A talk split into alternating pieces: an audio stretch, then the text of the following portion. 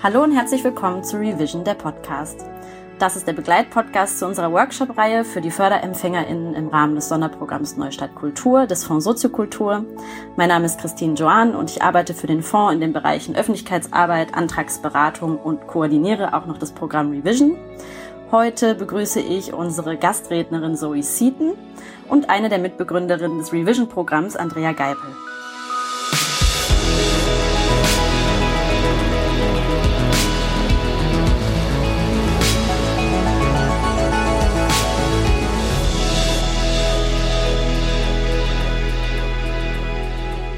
Die Episode dieser Woche hat sich mit dem Thema Engagement, Engagement, Einbindung beschäftigt. Und wir haben das Thema von vielen Seiten erörtert. Was bedeutet es für uns? Was bedeutet es für unsere TeilnehmerInnen? Und schließlich ist es möglich, auch mit digitalen Werkzeugen fesselnde Inhalte für unsere ZuschauerInnen zu kreieren? Nun möchte ich meine Kolleginnen in dieser Podcast-Folge vorstellen. Andrea, bitte stell dich kurz vor. Hallo zusammen, ähm, mein Name ist Andrea Geipel und zusammen mit Abba Atikari bin ich sozusagen Co-Gründerin ähm, dieses Programms und wir freuen uns, dass wir die Möglichkeit haben, Revision zusammen mit dem Fonds Soziokultur durchzuführen. Und äh, ich wünsche uns allen heute ganz viel Spaß bei dieser Episode. Now Zoe Seaton, please introduce yourself as well.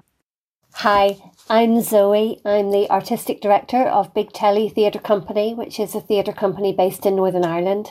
Um, we make work uh, in lots and lots of different places, um, and in lots of lots. We tell lots of different stories, um, and recently we've been telling a lot of digital stories. Was sind deine Eindrücke als Gastrednerin unseres Programms und welchen Eindruck machen unsere TeilnehmerInnen auf dich? This program was hugely enjoyable.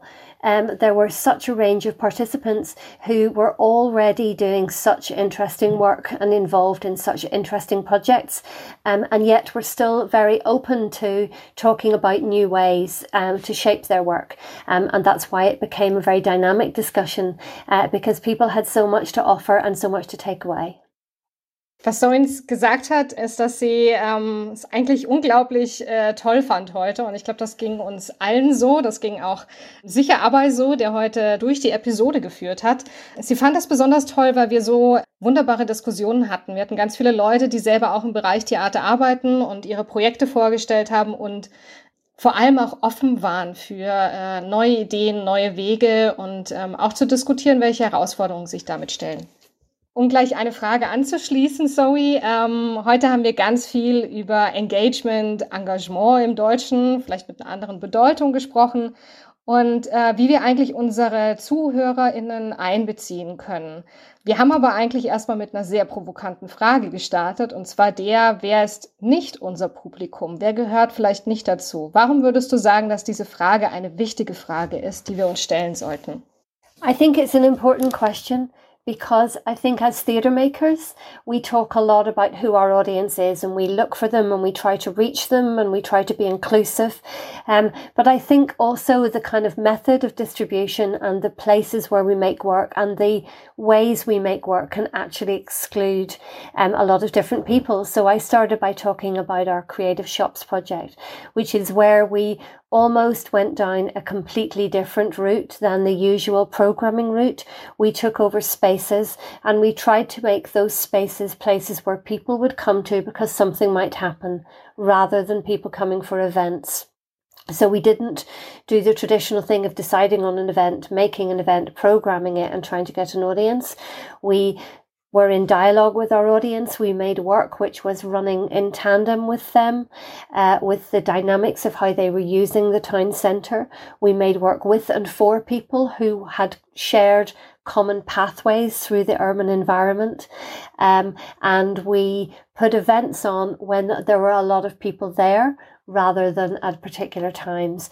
And what that meant is it added a lot more to the footfall in the town centres that we were working in and added a lot more to the cultural fabric of those towns than I think we would have done had we just put on events. Zoe hat davon gesprochen, dass es gerade als Theatermacherin für sie eine ähm, große Bedeutung hat, sich die Frage zu stellen, wer eigentlich unser Publikum ist und dass damit auch die Frage einhergeht, wer vielleicht nicht dazu geht. Weil es geht immer um die Frage, welche Methoden nutzen wir, wie verbreiten wir eigentlich das, was wir tun und welche Orte nutzen wir.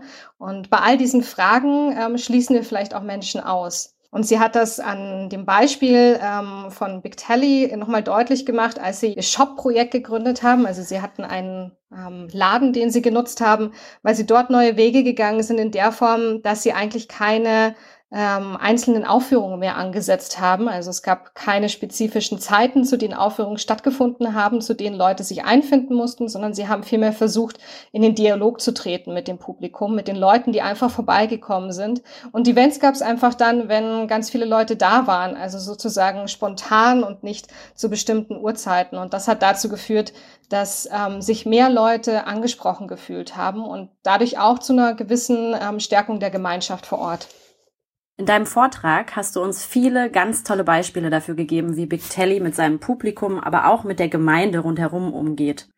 Eine deiner Schlussfolgerungen ist, äh, dass das Publikum bei eurer Arbeit tatsächlich im absoluten Mittelpunkt steht. Das heißt also auch, Kontrolle loszulassen und gleichzeitig aber auch an seiner künstlerischen Freiheit festzuhalten. Kannst du uns dazu noch weitere Einblicke geben? Yes, I mean, I think the difference in our work now is that the audience aren't just an audience. It's the point of engagement. So we don't just make work and then deliver it to an audience and talk to them at that stage. We talk to them way before they ever become an audience and we talk to people who will never become an audience. So we are in conversation with the community before the work while we're making the work, when the work happens and after the work. Um, and they are part of that process. And that means that they shape that process. And sometimes that's about us uh, noticing. It's not necessarily about us asking them what they want to see, but it's about us noticing um, what is important to them and listening and hearing that and making work which responds to that and making work that we think will. Um, we don't expect an audience to know what piece we should make, but I do think it's important to listen to them and be in tune with them before you make the work, particularly site specific work, particularly work like this work, which is not about advertised experiences, it's about inhabiting the same public space as them.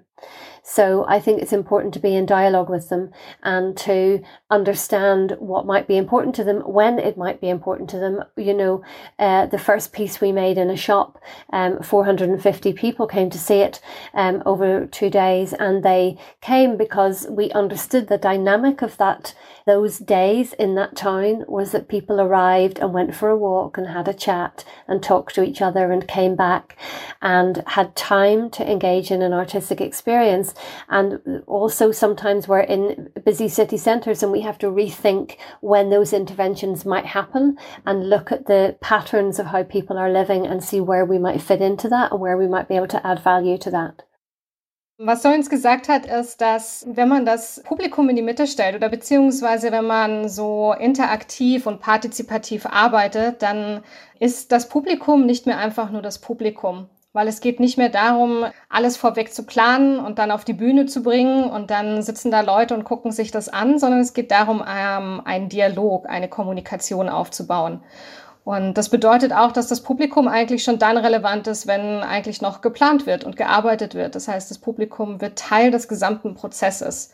Und das bedeutet natürlich dann auch für die Theatermacherinnen und Macher, sehr viel mehr zuzuhören, was braucht das Publikum und auszuloten, wie man eigentlich gemeinsam Plätze erobert, anstatt ja Sachen vorzubereiten und zu zeigen. Und sie hat ein, zwei Beispiele wiedergebracht. Das eine war ein Stück, was sie in ihrem Shop gemacht haben mit äh, 400 Leuten, die da waren. Und da ging es vor allem darum, dass sich eine Dynamik einfach entwickelt hat, weil zu der Zeit viele Leute einfach vorbeigelaufen sind. Die waren auf einem Spaziergang und hatten Zeit. Und das ist eine ganz andere Dynamik als das zweite Beispiel, als sie gesagt hat, ähm, wenn sie Stücke machen, die in ähm, vollen äh, City-Centern ähm, direkt im Trubel der Stadt stattfinden, ähm, da muss man auch wieder neu ausloten, was dann eigentlich möglich ist. Und ich schließe gleich mit äh, einer Frage dazu an. Und zwar hat Zoe jetzt schon zwei tolle Beispiele aus der Zeit vor Corona gebracht. Und äh, es ging ganz viel eben um die Idee, Teil einer Theateraufführung zu werden. Und das finde ich ganz toll. Und ich habe vor allem schon viele Erfahrungen mit den Zoom-Theaterstücken von Big Tally gesammelt. Und Zoe, du hast gesagt, dass es wichtig ist, das Theater eben auch äh, an anderen Schauplätzen zu denken, nicht nur im Theaterraum. Und unsere TeilnehmerInnen waren sehr neugierig zu erfahren, wie ihr eigentlich dann euer Publikum findet, gerade auch digital. Das heißt, wie läuft es bei diesen Angeboten? Gibt es da zum Beispiel technische Hürden? So I'll talk about the digital first. With the digital theatre, we were very I mean, first of all, we don't describe them as experiments, I think, because I think we'd have a very limited number of people who wanted to come. so we're very uh, clear, I think, with an audience what they should expect from an experience. Um, and different experience costs different amounts of money. So we've just done a very experimental um, online soap opera, um, and we didn't, that was very much a pilot, and we didn't charge um, people for that because we weren't sure what it was worth as an entertainment experience or as an engagement experience. With the Zoom theatre, because we started by, uh, we started three weeks into lockdown. So firstly, we were in a glorious untouched market where nothing else was happening. I'm humble enough to recognize that that was an advantage. And also we recognised that what people needed at that point was connection. Um, and I think that's why the interaction, although there was a lot of theatre being presented online, what we were doing was asking an audience to connect not just with the material, but with each other. And that's what people needed. And all of the feedback from audiences and from critics was, we want to be part of a community of strangers and we need this. So I think we tapped into something that people wanted to be part of. And we were very clear that what we wanted to do was make work which people would pay for um, so that we could pay actors. Um, so it was a high priority that we would be making work which um, an audience would want to come and see. So we didn't do very work that we didn't think we could get an, an audience to pay for. And that was an important thing with all of our Zoom theatre work was how do we make sure we can charge a ticket price, attract an audience and make it um, fund itself effectively. In some ways it has done. The box office amount has paid for the actors. Ich glaube, der wichtigste Punkt war, dass es ganz viel ums Experimentieren geht. Und äh, Zoe hat uns erzählt, dass gerade zum Anfang mit den ersten Tests ähm, digital zu gehen, gab es Experimente, wo ähm, auch erstmal mit Low Budget gearbeitet wurde. Das heißt, ähm, man musste auch erstmal nichts zahlen als äh, Publikum. Und das hat geholfen herauszufinden, worauf es denn ankommt und was gemacht werden muss. Und als es dann richtig losging mit Zoom, äh, hat sie ganz offen gesagt, dass natürlich auch ein großer Vorteil war, dass es noch nicht so viel gab auf dem Markt. Und ähm, dann kann man natürlich auch viel ähm, experimentieren in dem Sinne. Sie hat auch erzählt, dass sie einfach gemerkt haben, dass es vielen Menschen vor allem darum geht, in Kontakt zu kommen mit anderen Menschen. Und das ist natürlich was, was dann ein interaktives äh, Zoom-Theater liefert. Und das Feedback hat ihnen recht gegeben. Und natürlich ging es dann im zweiten Schritt auch darum, wie kreieren wir jetzt was, für das auch die Leute zahlen möchten. Ja, jetzt hast du ja schon ein bisschen was dazu gesagt, dass ihr an irgendeiner Stelle in eurem Projekt dazu in der Lage wart, auch ähm, Tickets zu verkaufen, sogar über äh, digitale Wege. Ich frage mich aber auch, wie finanziert ihr die Projekte noch? Welche Fördertöpfe zum Beispiel äh, spielen eine Rolle? Gerade auch als jemand, äh, die selber für einen Fördergeber arbeitet, interessiere mich natürlich dafür. Aber ich glaube auch, es ist sehr spannend für unsere ähm, ProjektträgerInnen. Und äh, außerdem wäre natürlich noch interessant zu wissen, je nachdem, welche Fördertöpfe ihr äh, bewerbt, sozusagen, wie ihr den Erfolg eurer Projekte messt.